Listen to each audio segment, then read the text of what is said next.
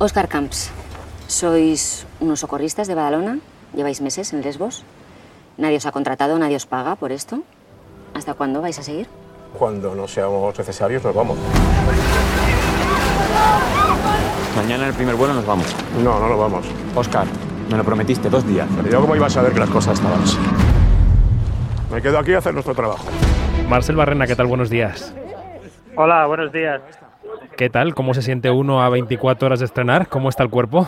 Pues el cuerpo está, que no sé si está o no está, la verdad. Después de todo lo que hemos pasado, yo no sé ahora mismo dónde estoy, en qué ciudad estoy, en qué momento estoy, pero bueno, la- hay mucha ilusión, hay nervios y bueno, tenemos, ¿sabes cuándo has terminado, no sé, la selectividad o a una etapa importante Sí, de tu sí, sí, y sí, sí. sabes que vienen noticias y no sabes, no sabes por dónde te van a caer?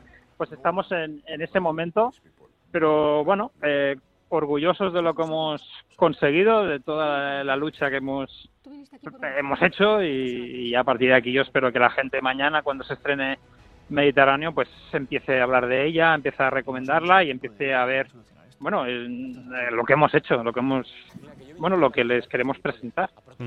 Es que además la taquilla está tan volátil, ¿verdad, Marcel? Que, que estrenar es casi como una proeza, ¿no? En estos días eh, poner una película ahí en el mundo es, digamos, que da como vértigo. Pues mucho, la verdad, sí, sí. Eh, Hoy nosotros estamos mañana junto a James Bond, yo solo con esto Es verdad. Eh, pues bueno, eh, venimos de afortunadamente el éxito de Mashabel, que, que es una película fantástica y que está funcionando bien. La semana que viene llega Madres Paralelas, eh, Las Leyes de la Frontera, la siguiente viene Fernando con El Buen Patrón. Bueno, a, lo- a la gente que nos gusta el cine, yo creo que estamos ahora en una especie de, de, de- de orgía, ¿no? De película. Yo entiendo que la- vosotros, la prensa, también debéis estar en una montaña rusa, pero al final dices, Pues sí. De verdad hacía falta todo esto to- tan junto. O sea, yo espero que la gente pues tenga tiempo para, para todas, porque la verdad es que son todas, eh, están todas muy bien. Todas merecen la pena, bueno. incluida Mediterráneo, que como decíamos en el paso de esta entrevista, es la historia de cómo surgió eh, Proactiva Open Arms, que es una historia reciente, ¿no? Igual, eh, estas semanas entrevistábamos a los protagonistas de Maishabel y decíamos, bueno, no es frecuente que el cine español ponga las luces cortas y mire nuestro pasado más reciente, y tu película hace exactamente lo mismo. ¿De dónde surgió tu pulsión por contar esta historia que vemos casi cada día en el telediario, ¿no, Marcel? Pues sí, sí, sí, es que lo que has dicho es tal cual. Más que la historia que nosotros contamos es solo de hace cinco años o de hace de 2015 o seis años. Eh, pues mira, pues casi en ese mismo momento, cuando sale en prensa la historia de, de, de esos socorristas españoles que se fueron a Lesbos con lo opuesto y salvaron a 60.000 personas, claro, ya solo con ese punto de partida dices, bueno, esto, esto, es, esto es una historia de, de- o sea, de primera magnitud, esto hay que contarlo. Entonces ya fue automático. La verdad es que no lo busqué, no, no, no, no buscamos llegar aquí, nos lo encontramos y prisa fue la nuestra de intentar hacer lo antes posible, de convencer a Oscar para hacerlo nosotros ya, porque si no sabíamos que esto lo iba a hacer alguien, pero que una historia de dos socorristas españoles que se echan a la mar sin nada, que lo dejan todo atrás y salvan a 60.000 personas, no sé, es que por mucho menos hacen películas de 200 millones de dólares. O sea, verdad. que nosotros teníamos Sí, sí. que hacerlo. Y así fue.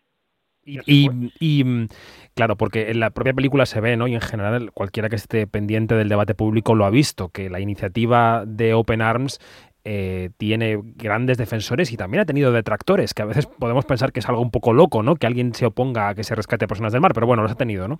Eh, ¿Cómo ha sido el proceso de financiación de la película? ¿Ha sido difícil levantar el proyecto, Marcel? La verdad es que no. O sea, lo que fue complicado fue entender el punto de vista, eh, evaluar el prisma desde que contábamos la historia, para no hacer un panfleto de nada, para de alguna forma no hacer una peli.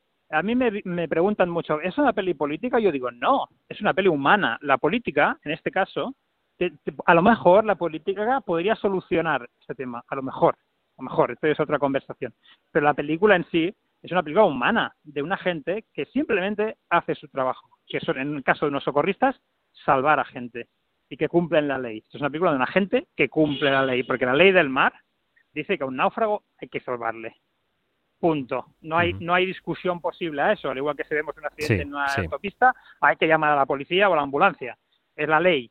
Eh, pues esto es lo que hacen estos señores.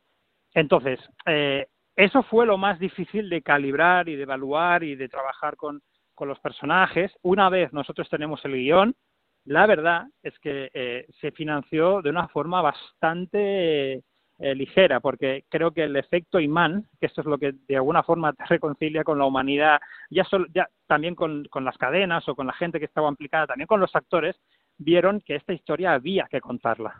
Entonces, una vez nosotros tenemos el guion, todo va bastante, bastante ligero. Lo que pasa que también te digo que si tú querías contarla con 10, la acabas contando con, con 4 o con 4 y medio. Es la historia del cine español, ¿no? Un poco. Quiero decir que nos ocurre en nuestro cine. Claro, claro. Sí, sí, esto mm. es así.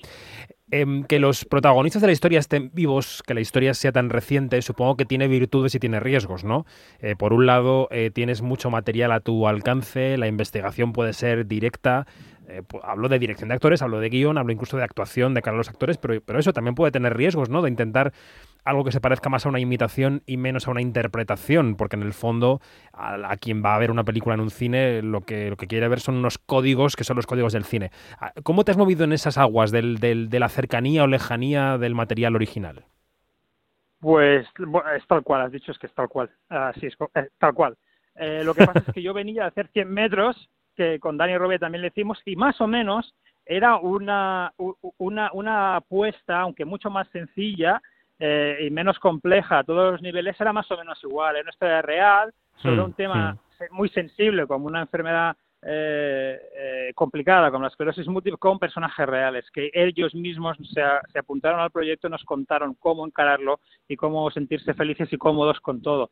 También había hecho, eh, también había hecho el documental Mon Petit, de un niño en silla de ruedas que viaja por el mundo sin dinero, eh, y también llevaba eso encima. Entonces, cuando, cuando encaramos Mediterráneo me salía natural. Era, a mí me gusta mucho, o sea, si haces un biopic de, yo qué sé, de, de, de, de Mozart. Obviamente no, no puedes hacer una ouija y hablar con Mozart.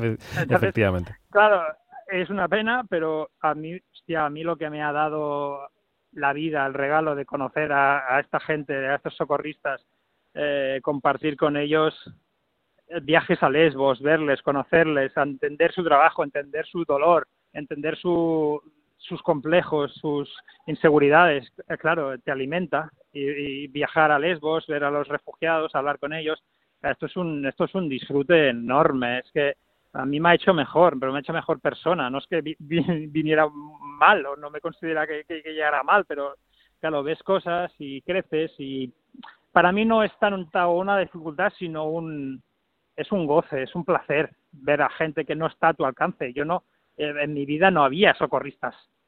En mi vida había otro, tipo de gente, no socorristas y menos gente, pues como Oscar, que lo ha dejado todo para ayudar a gente que no conoce. Hmm. Entonces, bueno, es un, la, verdad es que ha sido un disfrute. Decía Eduard Fernández, el protagonista de la película, que, que es increíble el parecido físico que guarda con, con Oscar, que le decía, bueno, yo me dejé crecer un poco la barba y ya, ya éramos casi como hermanos, ¿no? ¿Esto te parece una coincidencia mágica? Porque eh, ahora no imaginas que otra persona hiciera el papel, ¿no? Que no sea Eduard. No, imposible. Pues que además la magia del cine hace que cuando yo hablo con mi gente, que no tiene nada que ver con el cine, con, con el teatro, nada, de me preguntan, oye, ¿quién va a hacer de Oscar? Yo le digo, Eduard Fernández. Y claro, me miraban así como, este tío, ¿qué estás haciendo? ¿Sabes? O Eduard Fernández, no es ese actor bajito, un poco, poco, poco atlético, digamos. que fue waterpolista, eh, ojo. que sí, no, claro, claro, a eso iba. Sí, sí. Que había sido campeón de España de waterpolo. dices, jolín, si este tío mm, sabe nadar como un profesional, es que fue profesional de esto. Entonces vas viendo y se presenta Eduard en las primeras reuniones hecho un toro musculado, tal, y piensas, madre mía, este hombre. Y realmente él hizo una osmosis, se, se transformó de, de, una forma incluso inquietante. O sea, todas las cosas que hemos visto en las películas americanas o en los making of de películas americanas son los libros que hablan sobre la leyenda de Hollywood. Y nosotros lo hemos vivido en persona con Eduard. O sea, piensa que hubo un momento en el que la novia de Oscar Camps, Marlene, que es una grandiosa persona, vino al rodaje y un momento de despiste, bueno, ya nos nos despedimos todos hacia hasta el lunes o al siguiente día de rodaje y Marlene se fue con Eduard. Ostras. Pensando que era Oscar. Y Oscar se quedó como una, bueno, eh, a ver, eh, sabes que no le sabes, ya.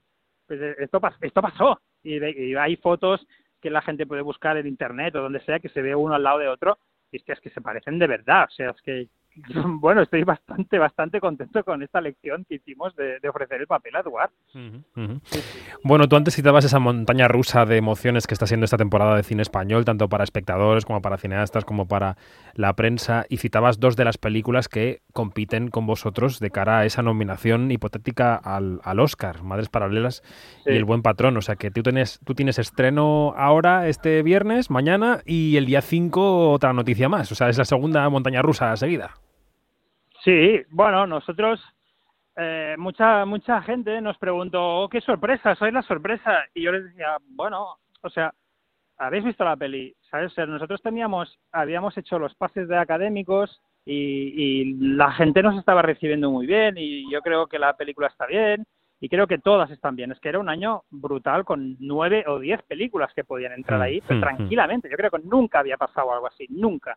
Pero nosotros pensábamos, jolín, es que Mediterráneo también está muy bien. Entonces, eh, pero bueno, podía pasar cualquier cosa. Cuando Verónica Chegui leyó nuestro nombre, pues bueno, yo todavía en algún, en algún agujero temporal de gusano todavía se escuchan mis gritos. O sea, mi vecino estuvo a punto de llamar a la policía porque me estaba escuchando gritar en mi casa. Entonces, la alegría fue inmensa, pero nosotros teníamos ilusión, no era no era una cosa que a nosotros nos sonaba, nos sonaba chino, ¿sabes? Nosotros, eh, nosotros queremos pelear esto. nosotros hicimos las presentaciones, nosotros creíamos que el Mediterráneo se lo merecía. Mm. Ahora, eh, los, los académicos tienen tres películas por ver, las tres tienen sus pros, tienen sus contras, todas son películas honestas, yo creo que son buenas. Para mí es un honor infinito que a mi segunda película pues esté con Fernando León y con Pedro Almodóvar.